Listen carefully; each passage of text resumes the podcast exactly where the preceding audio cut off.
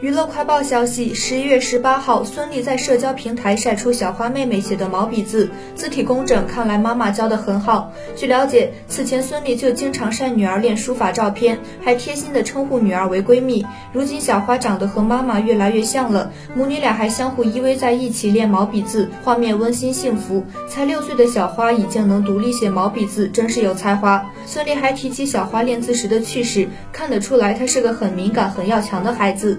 难怪孙俪一直强调女儿性格随她。孙俪这几年一直热衷于修身养性，毛笔字是她督促自己不要浮躁的方法之一。